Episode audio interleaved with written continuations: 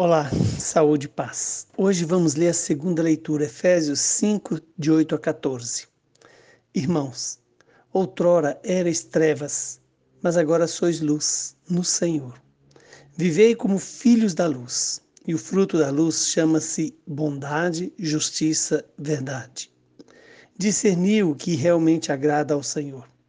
Não vos associeis às obras das trevas, que não levam a nada antes desmascarai-as.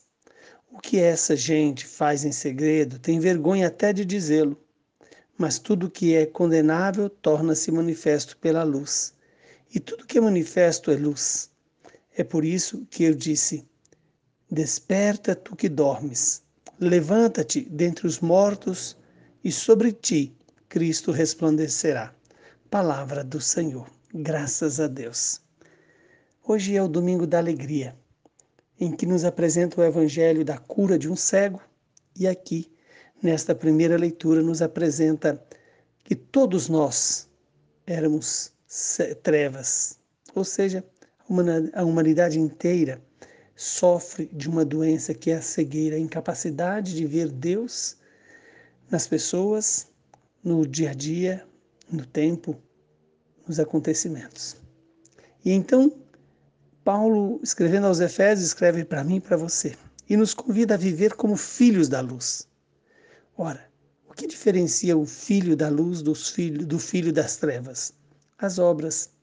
Os filhos da luz produzem os frutos da bondade, da justiça e da verdade, enquanto os filhos das trevas produzem a maldade, a injustiça e a mentira.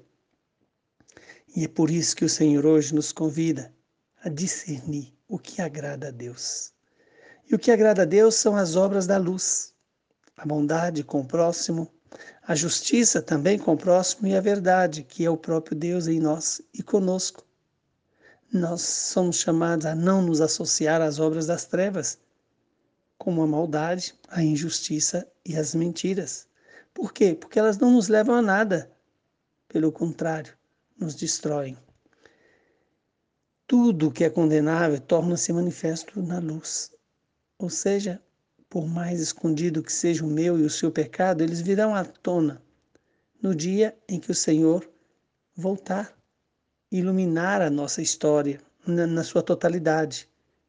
Por isso que a confissão antecipa o juízo final, possibilita apagar os nossos pecados. Tenhamos hoje a coragem de nos despertar e não deixar do, dominar pelo sono do pecado, mas deixar que Cristo resplandeça em nós e gere em nós este ser novo, esse homem novo, guiado pela bondade, pela justiça e pela verdade.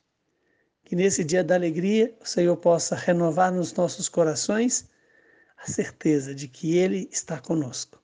E se o Senhor está conosco, nenhuma dificuldade poderá nos emperrar mas a alegria de estar com Deus superará tudo. Abençoe-nos o Deus Todo-Poderoso, que é Pai, Filho e Espírito Santo. Saúde e muita paz para você.